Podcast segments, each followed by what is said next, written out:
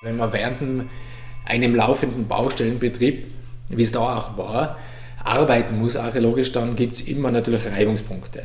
Und vor allem Zeitverlust, dementsprechend was auftaucht, wenn was auftaucht. Äh, weil das Hauptthema der Archäologie ja die Handarbeit ist. Es ist wirklich dann so, wie man es eigentlich im Fernsehen sieht, so muss man so oft sagen, dass die, die Archäologen dann doch mit dem Schreibstift, mit dem Besel und dem Pinsel die Dinge frei machen und nicht mit dem Backer. Das ist nur am Anfang so. Äh, und deswegen ist das ganz äh, ein klares äh, Hauptthema bei, so, bei der Planung solcher, solcher Abwicklungen bei solchen Baustellen. Aber wir haben natürlich, und das ist da der Vorteil gewesen, wir haben natürlich schon gewusst aufgrund von Informationen, was uns eigentlich erwarten muss. In etwa. Das sind natürlich immer nur Prognosen, die natürlich einmal in die Hose gehen können, weil mehr kommt, auch einmal manchmal, weil weniger kommt. Das heißt, der große Vorteil war, wir haben aber schon gewusst, was in etwa uns erwartet und wie wir dann archäologisch mit dem eigentlich technisch und mit der, mit der Ausgrabungstechnik und der Dokumentation an das herangehen müssen.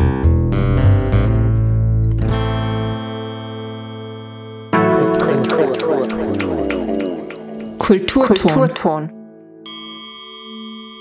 Zwischen Frühjahr 2020 und Sommer 2022 wurde von den Innsbrucker Kommunalbetrieben das Wasserleitungsnetz in der Altstadt erneuert. In diesem Zuge ergab sich für die Archäologieabteilung des Bundesdenkmalamts unter der Leitung von Johannes Pöll die einzigartige Möglichkeit, archäologische Untersuchungen durchzuführen. Johannes Pöll erzählt in den nächsten 30 Minuten Kulturton über die Prognosen und ob diese in Erfüllung gegangen sind. Dabei wird das eine oder andere interessante Detail ausgegraben. Michael Haupt begrüßt auf Freirad, dem Freien Radio Innsbruck.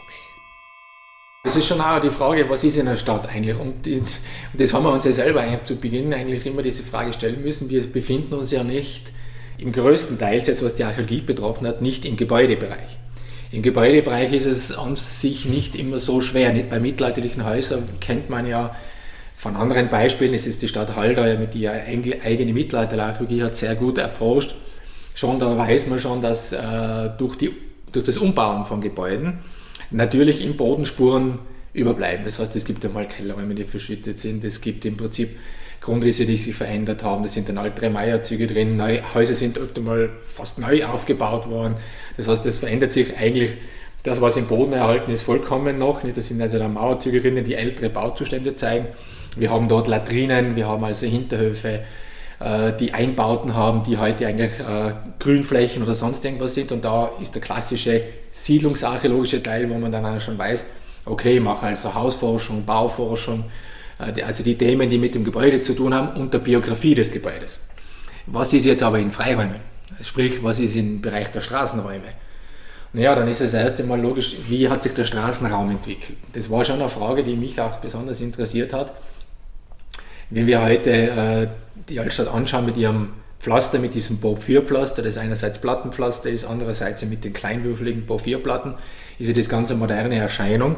Ich glaube Ende 70er bis Mitte 80er so äh, ist der Zeitraum, wo man im Prinzip die Altstadt neu äh, gepflastert hat. Davor war sie ja, was ich auch als Nicht-Innsbrucker nicht geglaubt habe, großenteils asphaltiert. Und dann ist natürlich die Frage, was war davor? Ne? Davor wird es dann schwierig in den Quellen, nicht? aber es wird da, wo man in den Schriftquellen was erfahren kann, so beiläufig meistens nur, weil das ja eigentlich immer ein Nebenthema ist, muss man eigentlich immer von Pflasterungen ausgehen, grosso modo. Äh, aber die Frage äh, war natürlich, können wir von diesen alten Pflasterungen, die ab dem 16. Jahrhundert zum ersten Mal eigentlich erwähnt werden, indirekt, weil da von äh, Neupflasterungen gesprochen wird, weiß man sozusagen, okay, da muss irgendwas, eine Steinoberfläche in irgendeiner Form stattgefunden haben in der Stadt. Und da war uns einmal das eigentlich wichtig, erwischen wir da erstens was und wie hat das ausgeschaut. Da geht es dann auch um die Niveaus. Wie hoch ist das eigentlich gelegen? Ist das gleich wie heute? Ist das etwas tiefer gelegen? Weil die Stadt ist ja auch im Laufe der Zeit, zumindest bis im Bereich um, das, um 1500 und im 16. Jahrhundert, wo man den, die, den Kern, wie man sie heute sieht, die Stadt, der, ist, der steht dann eigentlich. Und auch mit den, mit, den, äh, mit den Höhen, wenn man das anschaut, mit den Portalen, mit den schönen, die sind ja im Prinzip so, wenn man sie heute anschaut, dass die heutige Oberfläche eigentlich schon die Oberfläche des 16. Jahrhunderts sein muss, plus minus natürlich. Also war die Fragestellung, ist das im hohen Mittelalter, im 13. Jahrhundert auch schon so oder haben wir da andere Niveaus? Da gibt es gewisse Hinweise, dass es da in gewissen Gassen andere Höhenniveaus gegeben haben müsste, sollte, sagen wir mal so. Also war das eine Fragestellung, wie entwickelt sich der Straßenraum in der Stadt? Und zwar ist es unterschiedlich in den Gassen und auf dem Platz, zum Beispiel Herzog Friedrichstraße. Also quasi das Bild, das Erscheinungsbild der nicht vertikalen, sondern horizontalen Flächen. Und dann ist natürlich ein ganz wesentliches Thema, wie immer, überall, äh, wie ist die Stadt eigentlich infrastrukturell versorgt worden im Bereich Wasser, nämlich Wasserversorgung und Entsorgung. Die Stadt braucht natürlich äh, sehr viel Nutzwasser, Trinkwasser, allerdings auch, und äh, was man vielleicht unterschätzen würde, jetzt aus der heutigen Sicht sehr viel Brauchwasser, schon in damaliger Zeit. Äh, und da war natürlich, äh, kennen wir schon aus anderen, aus Quellen, aber auch aus, aus teilweise aus Ausgrabungen, äh, das Vorhandensein von Wasserkanälen, die also Wasser, also offene Kanäle, die Wasser in die Stadt zugeführt haben. Und da war die Frage, das sind ziemlich massive Bauwerke, wenn man die Beschreibungen sich so hernimmt oder wenn man sich so vorstellt, das sind also kanalartige oder gerinneartige Strukturen, dann müsste man ja annehmen, dass da was im Boden vorhanden ist. Sprich, eigentlich Infrastruktur, alte historische Infrastruktur ist natürlich ein Thema im Straßenraum. Und das dritte war dann, und das hat sich aber relativ äh, gut einengen lassen, auf Wesentlichen auf drei neuralgische Punkte. Das ist einerseits einmal der Bereich Innentor, das sprich also im Norden der Ausgang der Altstadt zur Innbrücke hin. Da musste man natürlich schon daran denken, dass da architektonische Reste auftauchen. Stadtmauer und Befestigung Innentor. Der andere neuralgische Bereich war der größte eigentlich flächenmäßig der Domplatz weil der Domplatz, und das ist das eigentlich äh, Spannende an der Sache, in seiner Gestaltung flächenmäßig, ausdehnungsmäßig erst ab 1722 entsteht, als man die große barocke Pfarrkirche gebaut hat. Und dabei sozusagen äh, ist in den Quellen klar belegt, hat man, um den Platz zu schaffen, Häuser abgerissen. Das war natürlich für uns dann klar, okay, wenn die abgerissen sind, sollten wir doch eigentlich Reste von denen dann auch in den Gräben, die dort äh, dann jetzt aufgemacht werden, finden. Das war jetzt schon mal eine gute Prognose. Und natürlich äh, das äh, weitere Hauptthema, jetzt was die Architektur betrifft, ist äh, beim Stiftsplatz, also das kleine Platz unten in der Stiftsgasse. Äh, auch da gibt es Quellenbelege, dass ein Haus abgerissen worden sein muss, um diesen ganz kleinen äh, Platz mit dem Brunnen zu schaffen, und zwar unter Kaiser Maximilian. Das ist also bekannt. Und letztlich dann auch noch einmal zum Dom oder Stadtpfarrkirche ein ganz spannendes, eigentlich das fast interessanteste Thema für den Archäologen ist dort natürlich der ehemalige Stadtfriedhof. Der erste Friedhof der Stadt Innsbruck, der um die St. Jakobskirche herum ziemlich früh äh, in Betrieb genommen worden sein muss. Die ersten Quellen kennen wir, glaube ich, äh, frühes 14. Jahrhundert, wo er schon auftaucht, als dass es einen Friedhof gibt. Und was das ganz Spannende eigentlich und das Interessante ist, es gibt auch äh, quellenmäßige Belege dazu, wann er aufgelassen worden ist. Das war nämlich im Jahr 1506, also auch unter Maximilian, als man dann aufgrund wahrscheinlich beengter Platzverhältnisse den Friedhof vor die Stadt heraus verlegt hat zur Spitalskirche, nachfolgend der Adolf-Bichler-Platz, äh, wo ja dann der große äh, Friedhof bis ins äh, Mitte des 19. Jahrhunderts, zweite Hälfte des 19. Jahrhunderts dort existiert, bevor er dann erst nochmal weiter hinaus in den Bereich des Westfriedhofs verlegt worden ist. Das heißt eigentlich, das, das Thema die Unmittelbarkeit den Menschen, den Innsbrucker Bürger zu erwischen, ist natürlich mit dem Friedhof schon eine ganz spannende Sache gewesen. Und das, da waren die Erwartungen sehr hoch und die sind letztendlich ja auch erfüllt worden, muss man sagen. Ja. Der Stadtfriedhof ist dabei auch eines der interessantesten Felder im Rahmen dieses Projekts, da sich bei bestehenden Kirchen und deren Friedhofen sehr selten die Gelegenheit ergibt, archäologische Untersuchungen in mittelalterlichen, neuzeitlichen Gräberfeldern zu machen. Weil was sieht man? Man sieht, äh, wie ist bestattet worden, äh, wie ist man vorgegangen, wie schaut es mit der, mit der Bevölkerung, die dort bestattet worden ist, aus. Also Gräber haben ja immer eine große Möglichkeit an Aussagekraft. Ich kann sozusagen an der Person festhalten, Alter, Sterbealter. Ich kann festhalten Geschlecht, wenn äh, das Knochenmaterial dementsprechend erhalten ist natürlich, was in Innsbruck übrigens sehr gut war. Und ich kann natürlich auch feststellen, sozialen Status. Da geht es um auch Beigaben, so wie man es eigentlich bei heidnischen Friedhöfen kennt, gibt es auch in christlichen, wenn auch komplett reduziert. Aber auch das kann sichtbar werden. Und ich kann das ganze Thema natürlich ähm, Hygiene, Krankheiten, auch äh, mir anschauen, weil am Knochen dementsprechend welche Untersuchungen man äh, an den Skeletten dann durchführt, äh, dementsprechende Ergebnisse erzielt werden können.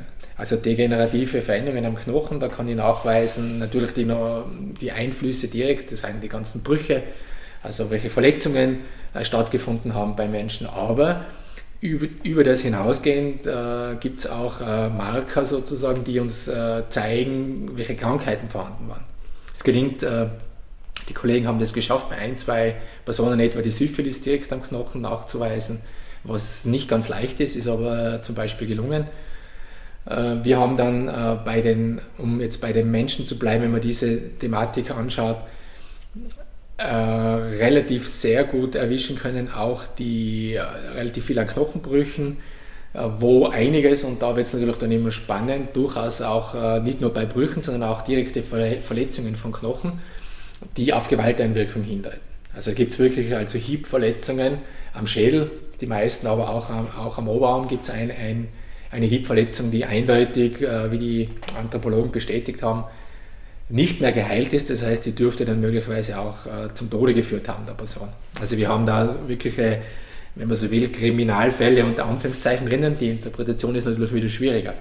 Aber da sind also einige, einige Fälle, vor allem mit schweren Hiebverletzungen im Kopfbereich äh, dabei. Wir haben aber auch, und es ist wieder eine ganz interessante Sache, medizinische Eingriffe nachgewiesen, ganz, ganz frühe und zwar die sogenannte Trepanation, das heißt die Öffnung des Schädels, äh, ist also eine Methode, um, äh, heute machen wir das ja auch noch, wenn jemand sozusagen eine schwere Kopfverletzung hat, ein Schädelhirntrauma, um, wird sozusagen um den Druck, äh, der sich entwickelt, abzulassen, ja auch eine Öffnung äh, hergestellt, um äh, den Druck vom Kopf, äh, ja, also des Hirns wegzubekommen. Und man hat offenbar diesen medizinischen Eingriff schon im Mittelalter gekannt. Man, weiß, man kennt den auch schon äh, aus der Römerzeit. Man hat äh, diese Schädelöffnungen, haben wir jetzt an zwei, glaube ich, Individuen schön nachweisen können. Man muss allerdings dazu sagen, dass bei beiden offenbar, weil es keine Heilungsbildungen am Knochen mehr sichtbar waren, äh, bei beiden das offenbar tödlich verlaufen ist. Wobei man nicht unbedingt sagen kann, dass das jetzt mit der Operation zu tun hat, das kann auch mit der Schwere der Verletzung zu tun gehabt haben. Also auch medizingeschichtlich durchaus interessante Einblicke die man, und wenn man das äh, vergleicht, wir kennen ja aus vielen Grabungen in Tirol vor allem von ähm, Kirchengrabungen, wo man auch innerhalb der Kirche gegraben hat und wo man auch Teile von mittelalterlichen Friedhöfen immer erwischt hat, habe ich eigentlich solche Phänomene dort nicht festgestellt. Es gibt zwar ab und zu mal Verletzungen, die auf Gewalt hinweisen, das kommt schon vor, aber zum Beispiel diese medizinischen äh, Eingriffe habe ich auf den, wenn man so will, dörflichen äh, Friedhöfen gar nicht feststellen können. Und da ist die Stadt, und das ist eigentlich das Interessante, schon ein ganz, ein, ganz ein toller Bereich, auch äh, um, um diese Faktoren einmal anzuschauen, um das auch äh, zu sehen sozusagen. Und da unterscheidet sich äh, die Stadt durchaus auch vom, vom ländlichen Umfeld. Das haben wir eigentlich auch gesehen. Es sind also, jetzt, um vielleicht ein paar Daten zu sagen, wir haben nördlich der Kirche und südlich der Kirche jeweils einen sehr langen Kinettenschnitt entlang der Kirche geöffnet. Im nördlichen Bereich waren weniger Gräber vorhanden, hängt eigentlich damit zusammen, weil äh, dort der Friedhof nicht über die ganze heutige Längsseite gereicht hat, sondern eigentlich nur im östlichen Bereich. Und dann ist die mittelalterliche Friedhofsmauer aufgetaucht und äh, außerhalb waren natürlich äh, keine Bestattungen. Und im Norden waren, so wie es wir jetzt gesehen haben, auch grundsätzlich schon weniger Leute, weniger dicht bestattet. Hängt auch durchaus mit der Glaubensvorstellung zusammen, dass die gute Seite für den Christen an sich der Süden und der Osten ist und der Norden eher die schlechte Seite. Das ist also was, wenn es geht, hat, sieht man manchmal auch bei anderen Kirchfriedhöfen, dass der weniger stark belebt gewesen ist. Und im Süden, also im Norden waren 80 Bestattungen, im Süden waren es dann über 300. Also 340 knapp, sind es, glaube ich, um die 420 Individuen an sich ergraben waren. Und dort hat man eben gesehen, dass das extrem dicht belegt gewesen ist. Also das ist also nicht so, auch nicht so sauber, wie man das heute in den Friedhöfen sieht, dass im Prinzip Einzelgrabstellen nebeneinander liegen und äh, dass man dann da immer wieder schön nachbestattet und das Ordnung hat sozusagen, wie man, wie man sich das vorstellt. Das muss man sich da im Mittelalter schon wesentlich komplexer vorstellen. Also da hat man eigentlich schon dichter bestattet, enger bestattet und äh, auch übereinander kreuz und quer. Also da ist es äh, schon ganz nett wild zugegangen, würde man heute sagen. Johannes Pöll hat vorher auch die Grabesbeilagen erwähnt, die Aufschluss über die Stadtbevölkerung erlauben. Das sind im Wesentlichen die Gebetsschnüre, man kann nicht Rosenkranz sagen, weil der Rosenkranz in seiner Entstehung etwas jünger ist, nämlich in einem Bereich, wo im Prinzip der Friedhof nicht mehr belegt worden ist. Das haben wir auch sehr schön gesehen. Wir haben in dem ganzen Friedhof keinen einzigen klassischen Rosenkranz drinnen, aber dafür Gebetsschnüre, ganz interessante Stücke mit äh, äh, Knochenringlein, die man dann auch in anderen Friedhöfen findet. Also das sind im Prinzip die Zählsteine sozusagen. Äh, die äh, ganz typische Knochenscheiben, die man oft hat, aber in Innsbruck wieder interessant, sind Beispiele dabei, die sehr schön verzierte Knochenscheiben, äh, Geschneibchen aufgewiesen haben, was ich sonst in Tirol überhaupt noch nie gesehen habe. Also eigentlich auch wieder ein bisschen der Unterschied Stadt-Land, der sich da zeigt.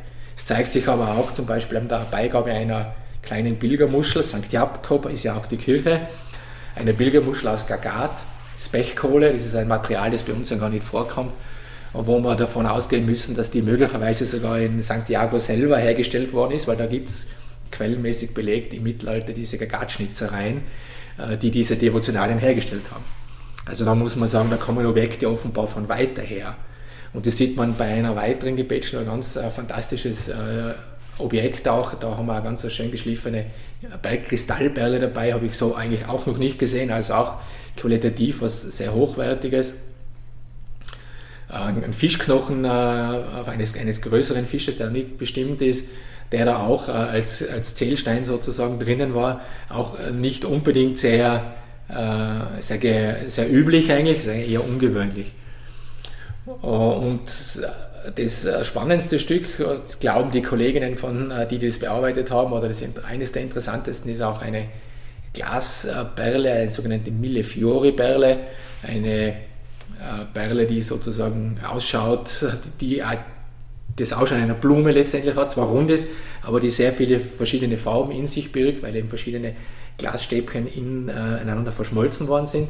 Und das ist eine Technik, die in äh, Venedig entwickelt worden ist und äh, auch, das muss man klar annehmen, ist anzunehmen, dass dieses Stück auch von dort importiert worden ist. Also wir haben, wir sehen dann eigentlich das Städtische, so mit kleinen ähm, Schlaglichtern sehen wir doch eine städtische Bevölkerung, die Handel treibt, offenbar am Handel teilhat, an, an Fernverkehr, Produkten teilhat. Auch das ist was, was man dann eigentlich im, im Friedhof dann indirekt wieder sehen kann, wenn man jetzt die Interpretation ein bisschen bisschen weiter treibt. Die Trinkwasserversorgung scheint aus heutiger Sicht einfach. Man dreht den Wasserhahn auf und das Wasser rinnt.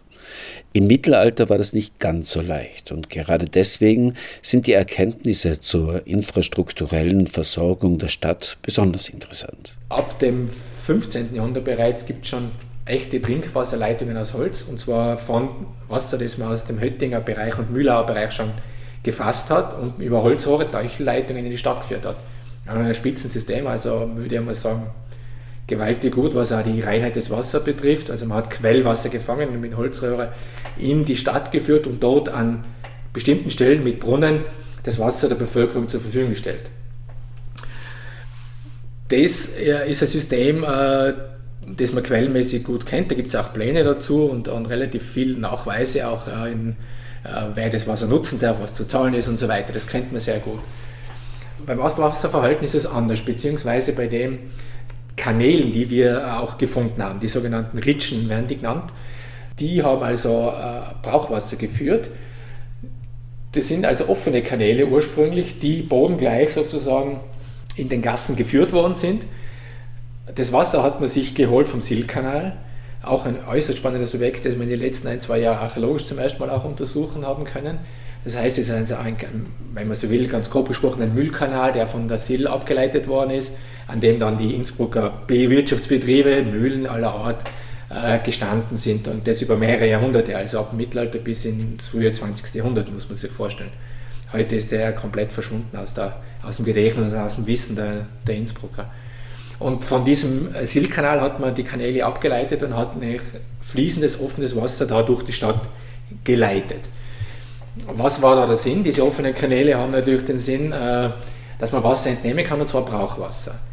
Und das braucht man natürlich äh, in verschiedenen Bereichen und einer der wesentlichen Dinge wird, und das hätten wir zuerst nicht gewusst, aber das taucht dann auch auf in den Quellen, wird äh, der Zufuhr von Löschwasser sein.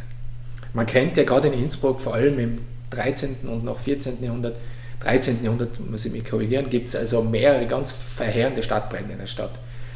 Das hat ja auch zur Folge gehabt, dass die Häuser dann diese Feuermauern äh, gekriegt haben. Aber natürlich hat man sich schon sehr früh wahrscheinlich Gedanken gemacht, um das äh, Löschwasser möglichst schnell und immer brauchbar und, äh, da zu haben und in genügender Menge da zu haben. Und das ist einer sicher der Hauptfaktor, warum man diese Ritschen, also diese Wasserkanäle durch die Stadt geführt hat und die hat man dann im Prinzip ausgeleitet wieder zum Inn hin. Also man hat im Wesentlichen von der Silsich Wasser geholt, hat es in die Stadt geleitet und hat es eigentlich in den Inn wieder eingeleitet. Was man dabei auch nicht vergessen darf, ist, äh, dass natürlich auch ähm, die Oberflächenwasserentzogung ja ein ganz Riesenthema ist. Wenn man die Häuser halt anschaut, heißt, fließt alles in Kanäle ein, man sieht das eigentlich nicht.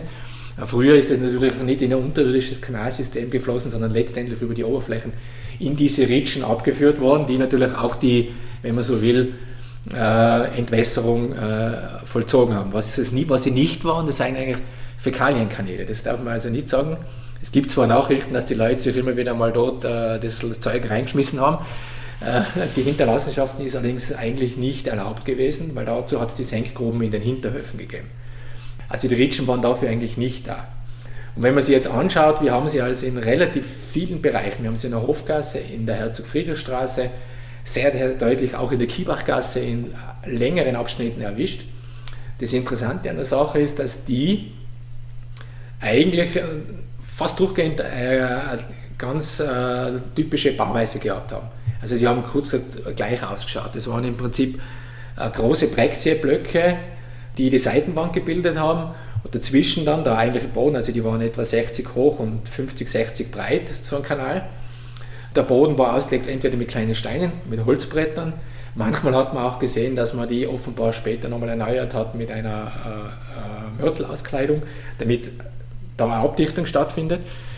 Und was aber wichtig ist, was wir eigentlich zuerst nicht so richtig bedacht haben, ist, dass die alle von ihrer Tiefenlage in der Tiefe rennen waren. Eigentlich kanalartig. Nicht so, wie wir es eigentlich kennen, dass die eigentlich bodengleich sein müssten, äh, sondern die waren eigentlich alle vertieft. Sie sind alles als, werden als Ritschen bezeichnet, sind keine echten Kanäle, aber sie waren im Boden vertieft. Und das ist eine ganz wichtige, eine wichtige Information eigentlich, wie man die, diese Kanäle nämlich datieren kann. Wir wissen zwar schon aus den äh, schriftlichen Belegen, dass die ab dem 16. Jahrhundert vorhanden gewesen sein müssen, eben als oberdeckige Ritschen. Es gibt Abbildungen äh, und auch äh, Gemälde, wo man noch im 19., ganz, ganz im frühen 19. Jahrhundert nur sieht, dass die oberdeckig gewesen sein müssen. Wir haben aber nur welche gefunden, die unterdeckig sind. Damit liegt der Schluss nahe, die müssen jünger sein. Die können nicht älter sein, die müssen jünger sein. Und damit äh, haben wir uns dann ins Archiv begeben, das haben eigentlich die Kollegen gemacht. Und da sieht man dann auch in, äh, in äh, Ratsprotokollen, beziehungsweise sogar in schon frühen Zeitungsmeldungen, dass eigentlich ab den 1820er, 30er Jahren die Stadt Innsbruck diese Ritschen systematisch unter Boden verlegt hat.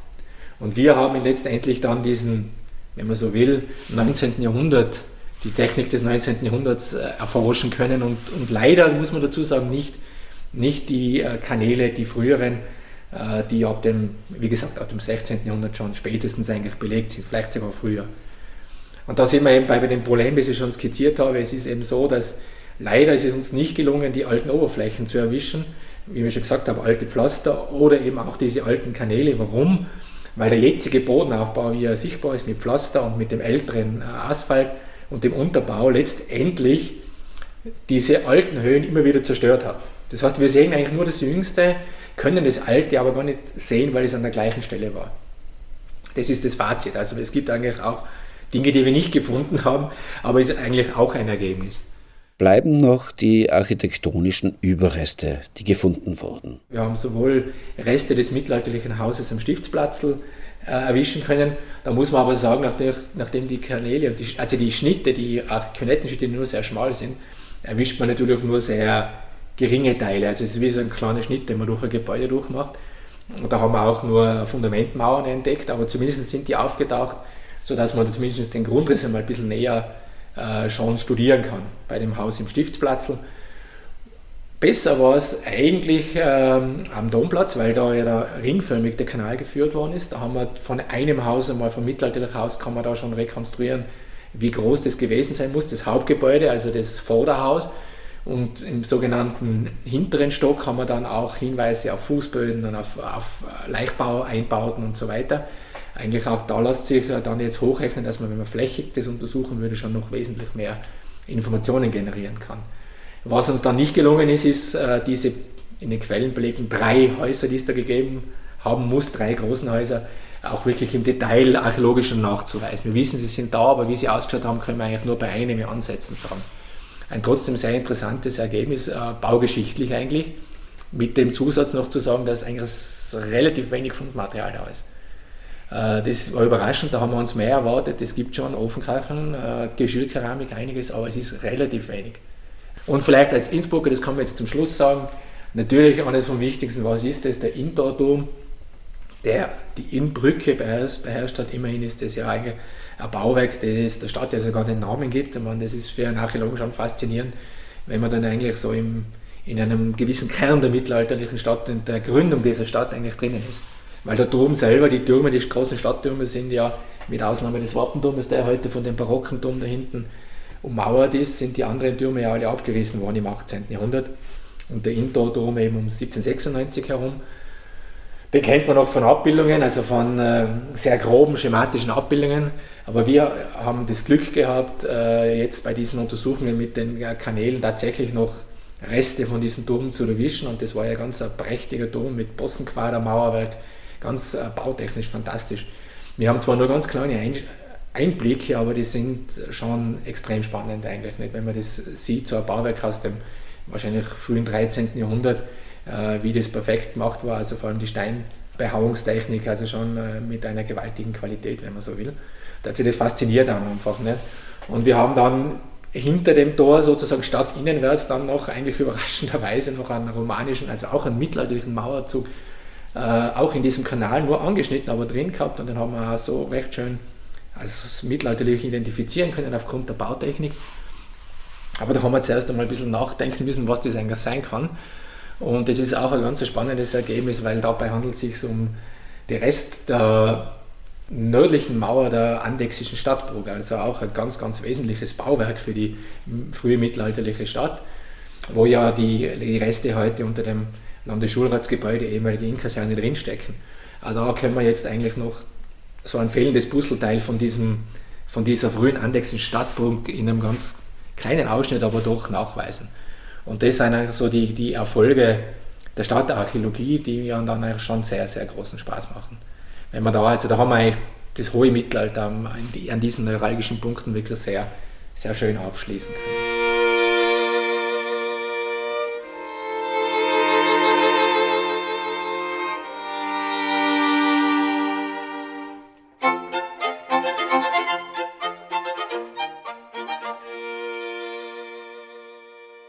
Johannes Pöll von der Archäologieabteilung des Bundesdenkmalamts über die spannenden Funde bei den Grabungen zur Erneuerung der Wasserleitungen in den letzten beiden Jahren in der Innsbrucker Altstadt. Ein ausführlicher Artikel von Pöll ist im noch im Februar in der Reihe des Stadtarchivs erscheinenden Buch Kanalisation ist eine ganz nette Sache, Aspekte der Infrastruktur in der Innsbrucker Altstadt nachzulesen. Michael Haupt darf sich für heute auf Freirad, dem Freien Radio Innsbruck, verabschieden.